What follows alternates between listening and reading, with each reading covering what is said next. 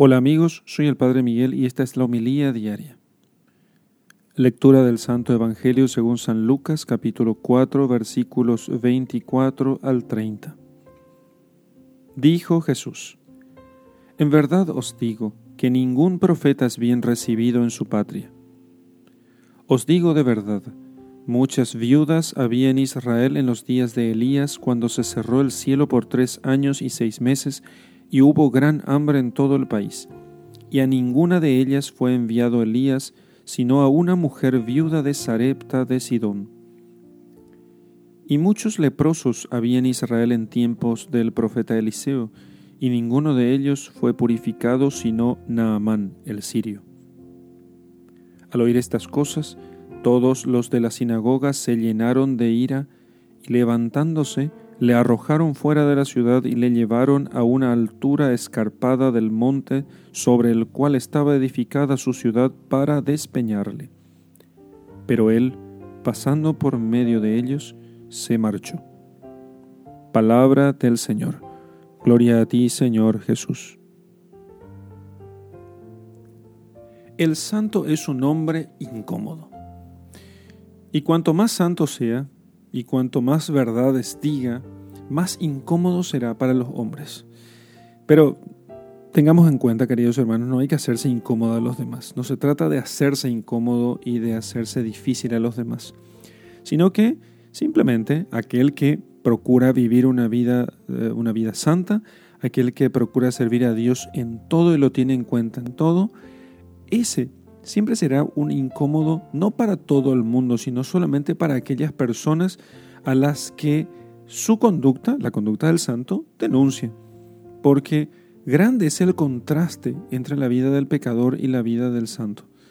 Grande es el contraste. Grande es el contraste entre la vida de aquel que sirve a Dios de boca para afuera y aquel que lo sirve a Dios con ayunos y oraciones. Y eso, el primero que lo nota es justamente el pecador impenitente. Por eso, siempre sus palabras serán para, para ellos una, una molestia, una incomodidad. No tiene que sorprender semejante cosa.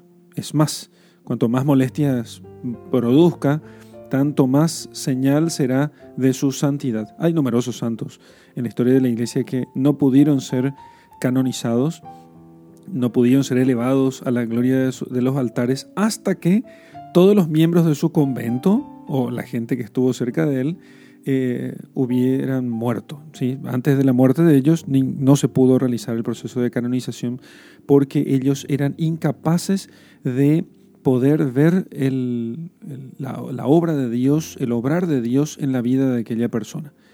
Y no solamente estoy hablando de santos de otros tiempos que ya están canonizados, ya están elevados a la gloria de los altares. También estoy pensando en personas de nuestro tiempo o personas que han muerto hace poco tiempo y que no pueden ser, eh, no, no, se puede hacer justicia a, la grandeza de su obra porque todavía están vivos muchos de los que les calumniaban o que se, se sentían acusados por, él, por ellos.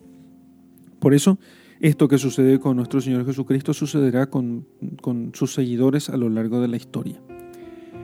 Pero repito, no se trata de hacerse, eh, de hacerse incómodo para los demás. Se trata simplemente, ojo con esto, se trata simplemente de hacer la voluntad de Dios e imitar a Jesucristo en todo. Eso es. No se trata de hacer un esfuerzo para ser incómodo para los demás, porque Jesucristo no hacía eso. No es que hacía un esfuerzo para incomodar a los demás. Lo único que hacía él era ser fiel a Dios, servir a su Padre, amarlo sobre todas las cosas y enseñarlo a los demás.